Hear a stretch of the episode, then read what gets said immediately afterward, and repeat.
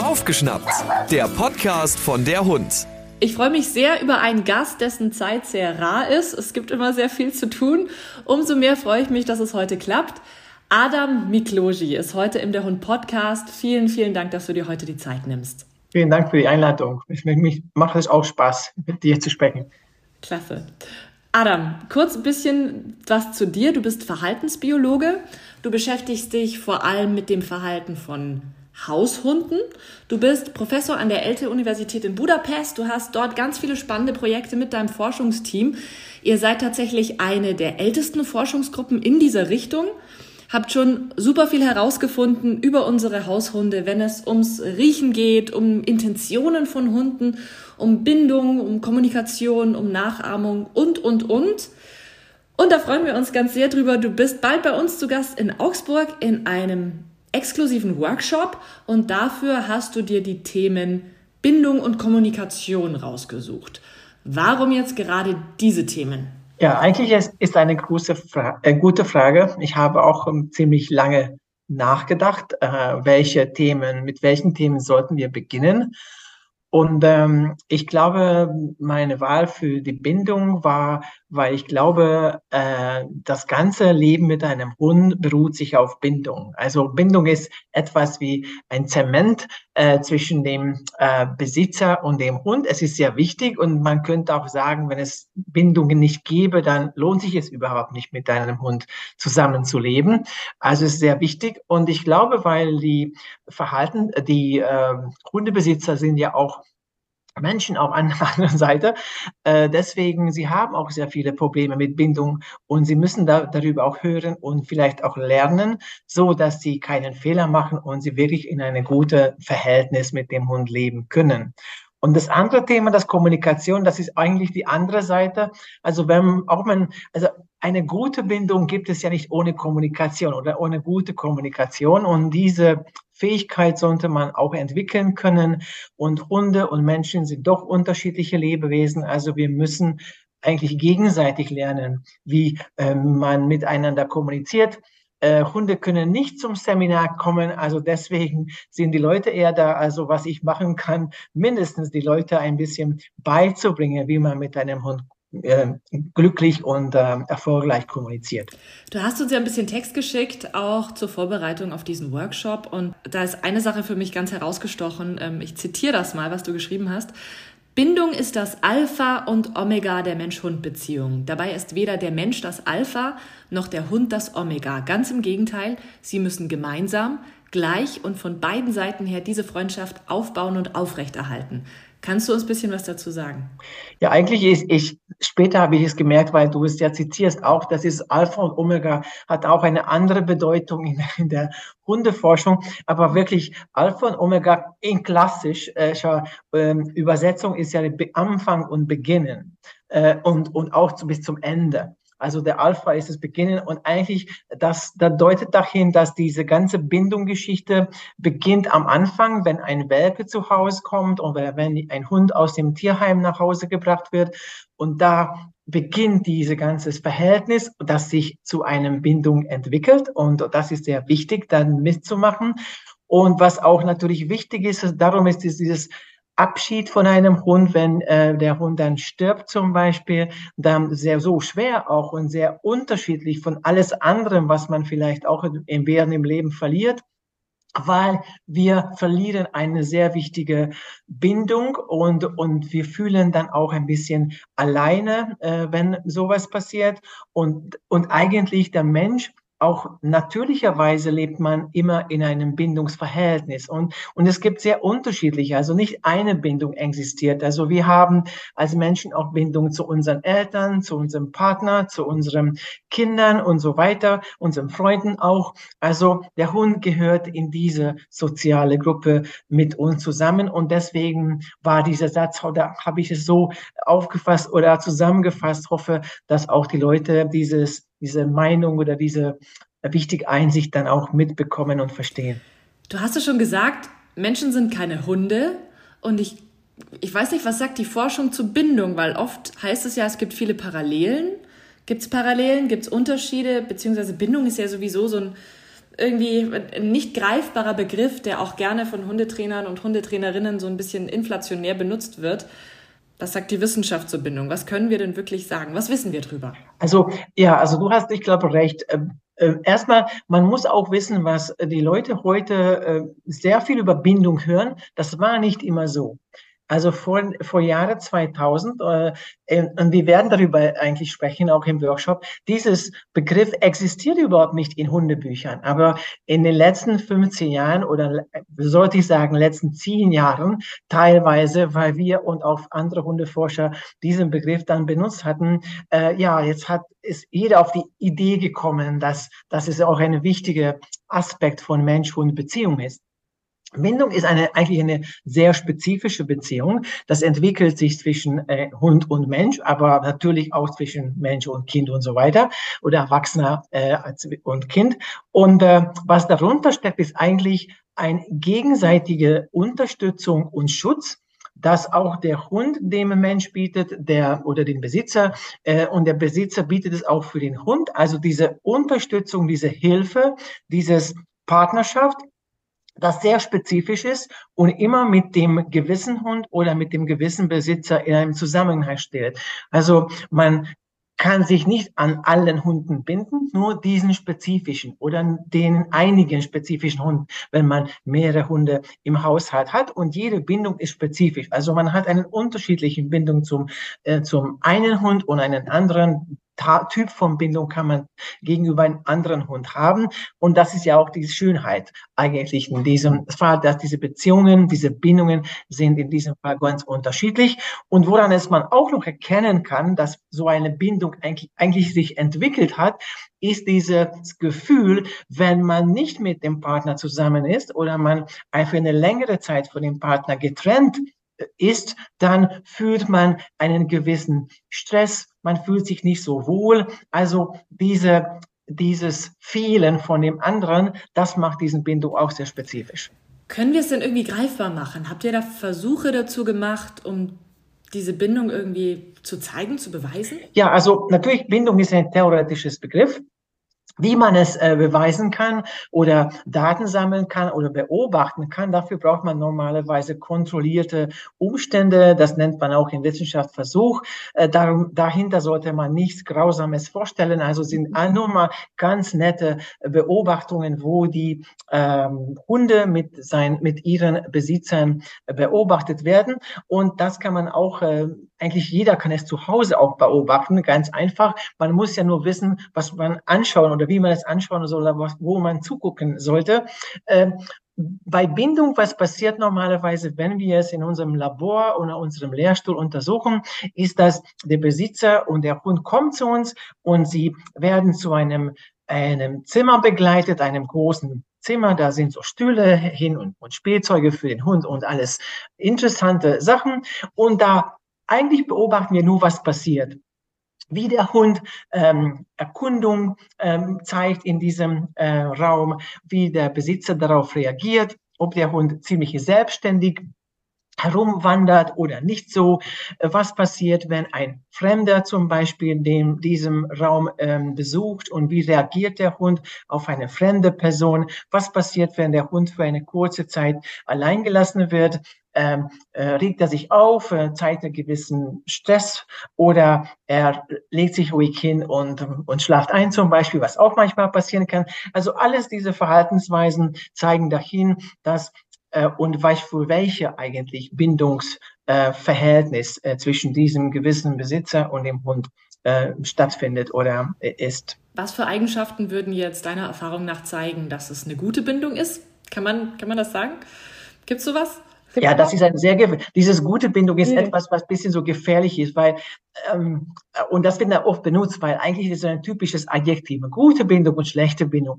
Eigentlich, wir sprechen eher über ausgewogene Bindung oder balancierte Bindung oder nicht so balanciert, weil eigentlich Bindung hat eine Funktion. Und die Funktion ist, was ich schon am Anfang gesagt habe, dieses Sicherheitsgefühl und diese gegenseitige Unterstützung. Also den anderen nicht alleine lassen, aber natürlich, das ist auch nicht der Fall, dass man muss immer zusammen sein und, und ein Hund, der äh, auch immer bei, der, bei dem Fuß von einem Besitzer sitzt. Man könnte sagen, es ist eine gute Bindung, weil sie immer zu, zusammen, aber eigentlich ist es überhaupt keine gute Bindung, weil eine gute, stabile ähm, Bindung, das ist eigentlich, gibt auch eine gewisse Freiheit für den anderen oder gegenseitige Freiheit, weil es ist auch sehr wichtig, dass man alleine ähm, äh, sich für das Leben interessiert und alleine spielt und alleine herumwandert und, und auch mit anderen natürlich auch eine gewisse äh, Verhältnis äh, hat und so weiter.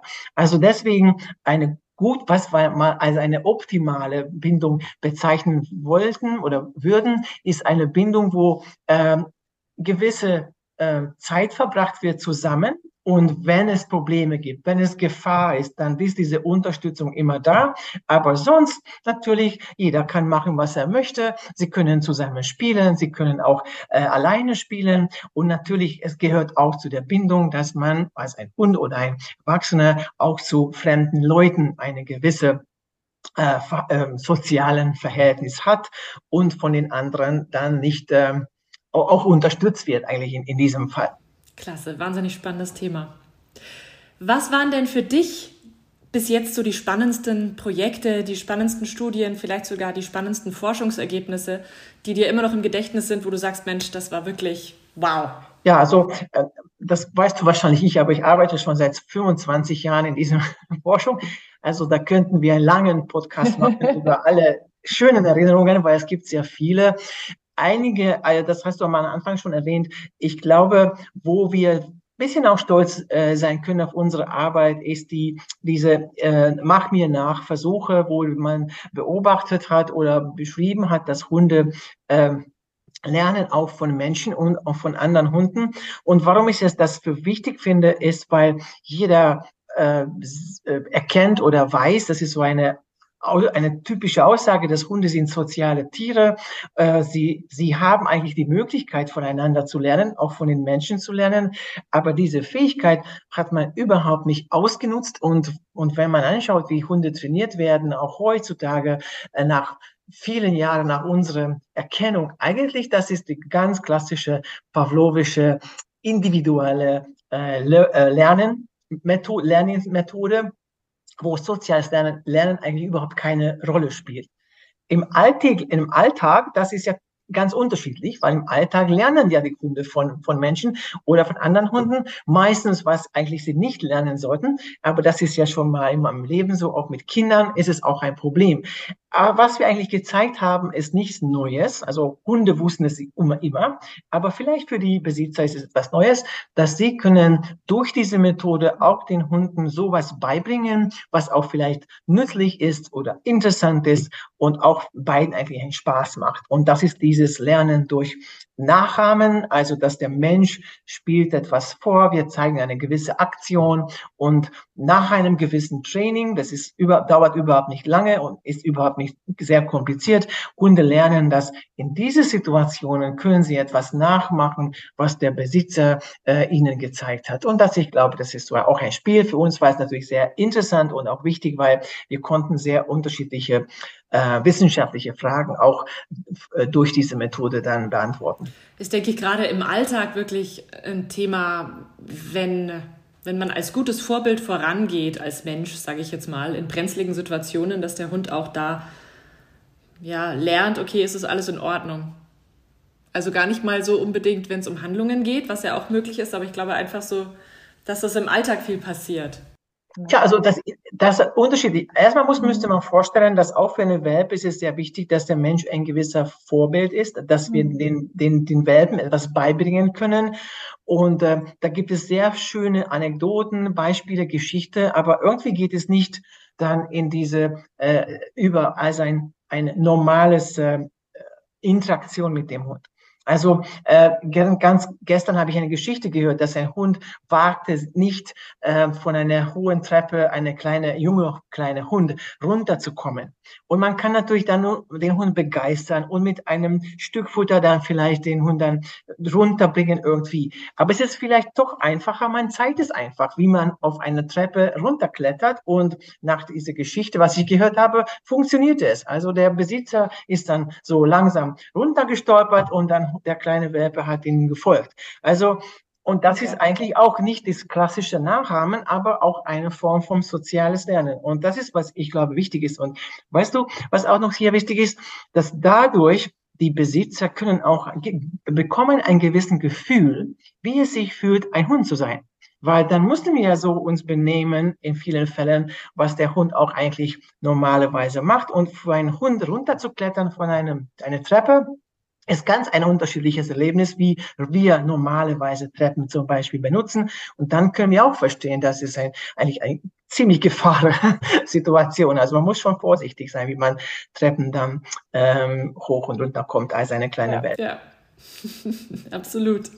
Ja. Aktuell macht ihr auch Versuche mit Robotern und Hunden. Das ist irre spannend und schwer, sich das vorzustellen. Was macht ihr da? Ja, also das ist auch ein neues Thema. Das habe ich auch eigentlich sehr gern, weil ähm, ich glaube, erstmal, Roboter haben eine klare Zukunft. Also äh, wir sehen diese Roboter eigentlich noch nicht in, in, ähm, in vielen Plätzen in der Stadt oder auch nicht auf dem Lande. Höchstens, wir sehen Filme darüber. Das sind natürlich eher ich würde nicht sagen Lügen, aber solche Roboter, was man in Filmen sieht, sie existieren noch nicht. Man kann auch sagen zum Glück. Man, ich weiß es ja nicht. Warum es eigentlich interessant, interessant ist für uns, weil, es, weil eigentlich, was ich schon auch mal erwähnt habe, also Menschen und Hunde sind eigentlich ganz unterschiedlich. Also natürlich, wenn man äh, so nicht als ein Biologe von außen das Ganze ansieht, dann, das, dann ist es vielleicht auch keine große Frage, aber für mich ist es eine große Frage. Da gibt es zwei ganz unterschiedliche aussehende und verhaltende Lebewesen und in sehr vielen Fällen, sie interagieren so, so fließend, so automatisch, so, so eigentlich sehr schön. Also man denkt auf Agility, Agility zum Wettbewerbe oder wie die äh, Hunde mit blinden äh, Leuten führen und so weiter. Also die Frage für uns war, dass ähm, wenn der Hund natürlich auch äh, vielleicht durch Genetik, vielleicht auch durch ein bisschen, nicht, eigentlich nicht nur ein bisschen, sondern sehr viel Erfahrung, solche Kenntnisse über ein totalen unterschiedlichen Lebewesen lernt, kann er diese Kenntnisse in eine ganz neue Situation auch benutzen, wenn sie so, mit sogenannten Robotern interagieren. Und diese Roboter eigentlich, das ist in diesem Podcast schwer darzustellen, da muss man nichts Kompliziertes vorstellen. Man sollte sich nur so ein, einen kleinen Spielzeug vorstellen, wie zum Beispiel ein ferngesteuertes kleines äh, Automobil, das für Kinder man baut oder kauft normalerweise, das ganz komisch aussieht für einen Dog-Perspektive. Es hat Räder und rollt und macht gewisse Geräusche. Aber was der wie diese kleinen Autos, was sie machen können, das ist manchmal sehr ähnlich, was ein Besitzer machen würde. Zum Beispiel, wenn der Hund möchte einen Ball, aber er kann nicht an den Ball drankommen, weil es ist unter der Bett gerollt oder sowas, dann dieses, diese Auto hilft. Und da durch diese Hilfe, durch diese Interaktion entwickelt sich auch eine ähm, eine, eine Interaktion zwischen dem Hund und dem Auto eigentlich. Und der Hund wirklich be, oder benimmt sich oder reagiert sehr ähnlich auf diesem Auto oder später nach einer gewissen Erfahrung, als hätte er einen Mensch als ein Partner in diesen Situationen. Und das ist auch sehr interessant für uns. Sind die Roboter denn von Menschen gesteuert dann in dem Moment noch? Ja, also das, das, das verrate ich mal den Trick. Ja, die Menschen, die sind anderen, was war Ihnen eigentlich überhaupt sehr interessant, weil wie, am Anfang haben wir es so gemacht, dass der Mensch, äh, der Mensch, der Versuchsleit, äh, Versucher, äh, stand im, im Zimmer, in demselben Raum. Aber viele Hunde haben es rausbekommen, da gibt es dann unter, inzwischen ein ja, Verhältnis zwischen was dem Auto macht und der, der Mensch. Also wir haben, der Mensch ist jetzt in einem anderen Raum, also ganz weit weg und von dem kundischen Perspektiv sieht es so aus, dass dieser Auto verhält sich ganz ähm, äh, unabhängig, also als ein Lebewesen sozusagen. Verrückt. Bin gespannt, was da noch für Erkenntnisse kommen, auf jeden Fall. Was ist denn aktuell? Also, das ist wahrscheinlich das, was, wo ihr aktuell dran forscht. Oder gibt es noch irgendwas, was gerade wirklich. Ähm oh, da sind immer sehr viele Sachen. Ja, also das ist auch eine. Aber wie gesagt, also wir, sind, wir interessieren uns auch für Wahrnehmungsfähigkeiten im Hunden. Also was du auch erwähnt hast, zum Beispiel Riechen, und Geruch. Da gibt es auch sehr viele äh, Versuche. Da gibt, also, das ist auch eine sehr interessante Frage, weil erstmal Geruch ist etwas, was wir nicht so gut vorstellen können, was für welche, welche Welt oder Umgebung die Gerüche für Hunde bieten, ähm, weil spezifisch der moderne Mensch ist sehr, ist eher auf Sehen oder äh, mit Sehen beeinflusst und auch Hören spielt eine große Rolle.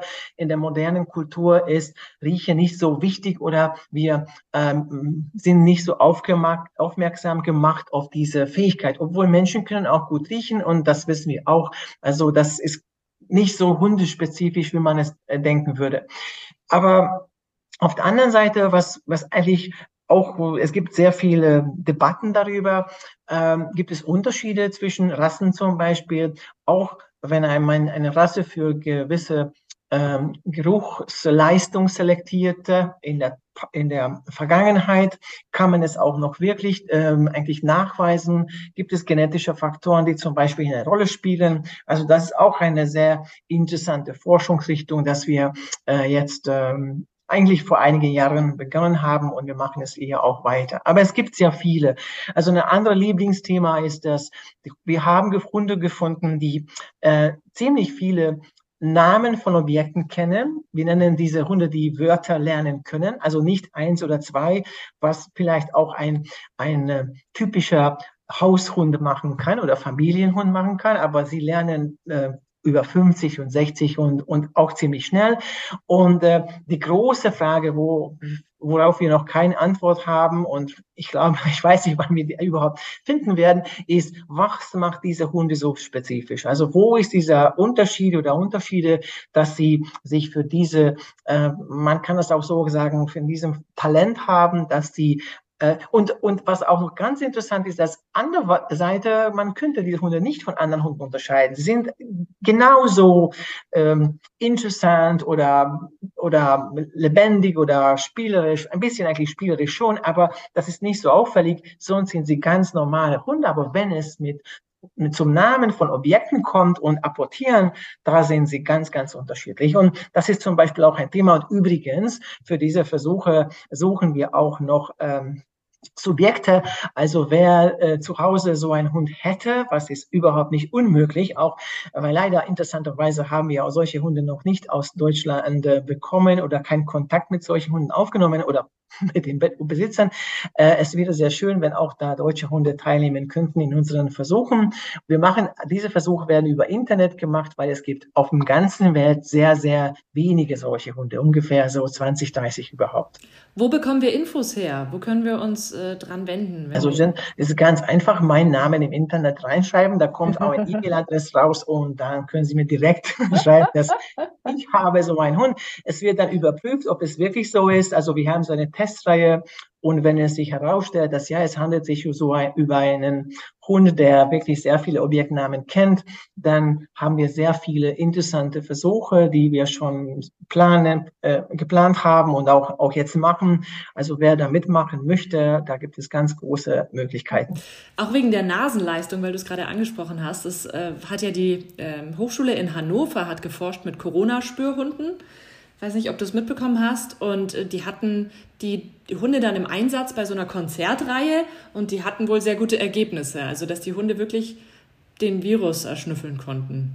Ja, das ist also natürlich, wenn es äh, über spezifische Gerüche geht, ähm, Hunde können sehr schnell oder viele Hunde können ziemlich schnell trainiert werden und sie können dann auch ziemlich kleine Dosen von diesen Gerüchen, spezifischen Gerüchen dann erkennen und ähm, sie ja, also dafür ist, ist, kann man Hunde auch benutzen. Obwohl hier, ich bin ein bisschen skeptisch, ob wirklich das eine Aufgabe für einen Hund ist, so eine Arbeit zu machen. Denn auch in der Corona gibt es schon viel einfachere Methoden, äh, die man, äh, mit dem, mit dem man selben Ergebnis erreichen kann. Also vielleicht könnten die Hunde doch etwas anderes machen als Corona auch riechen in, in, in großen Mengen. Ja. Wir freuen uns sehr auf den ersten Workshop mit dir im März. ist Es soweit, es soll ja sehr innovativ werden. Die Leute sollen mitmachen. Es wird vorab schon ein Webinar geben.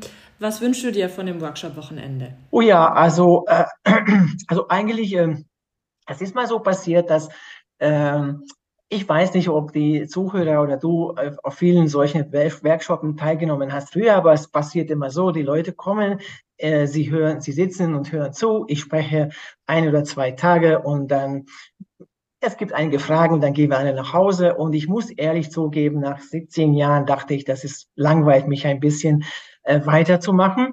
Und deswegen dachte ich, dass in diesem Fall machen wir einen ganz äh, neuen, oder probieren wir es. Also ich sollte mal sagen, wir probieren es mal aus, wie es funktioniert. Ich weiß ja auch nicht, äh, wie es gehen wird. Äh, es beruht sich eigentlich äh, zu einem großen Teil an den Teilnehmern.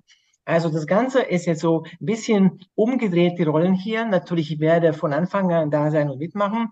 Aber eigentlich die, die Idee, die zentrale Idee ist, die Teilnehmer mehr engagieren. Äh, und sie sollten mir ein bisschen helfen, diesen Thema Bindung und Kommunikation in diesem Fall zu präsentieren. Wir fangen dann mit einem bisschen äh, Wissenschaft, also Lernen von Konzepten und, äh, und Definitionen.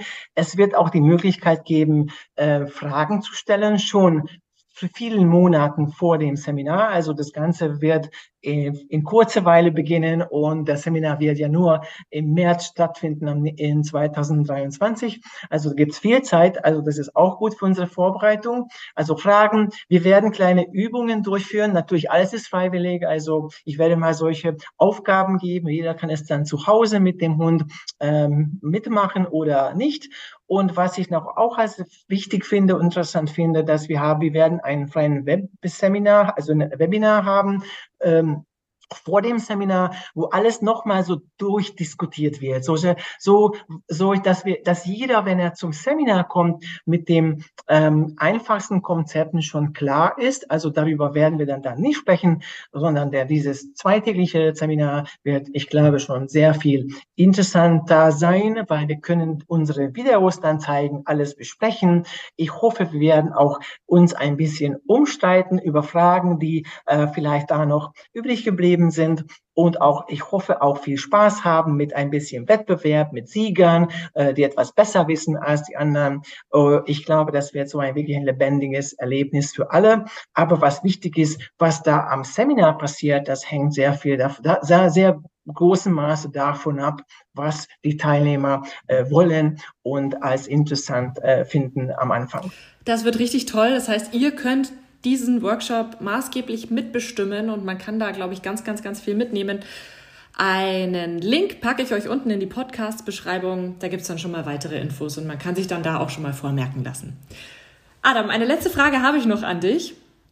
Du hast jeden Tag mit Hunden zu tun, hast aber selber keinen und hattest auch nie einen. Wie kommst du zur Forschung mit Hunden? Oh ja, also das ist auch, also ich bin einzig, ich glaube, der einzige, einer der einzigen Hundeforscher, der überhaupt keinen äh, Hund hat. Es gibt noch andere äh, solche äh, verrückte Forscher, aber das ist, glaube ich, kein großes Problem. Äh, wenn es mir so man sagt, ich sage, okay, aber auch der Delfinforscher hat keinen Delfin zu Hause äh, normalerweise äh, und die Rattenforscher auch haben auch oft sehr keine Ratten. Also das ist mal schon so man bringt die Arbeit nicht immer nach Hause.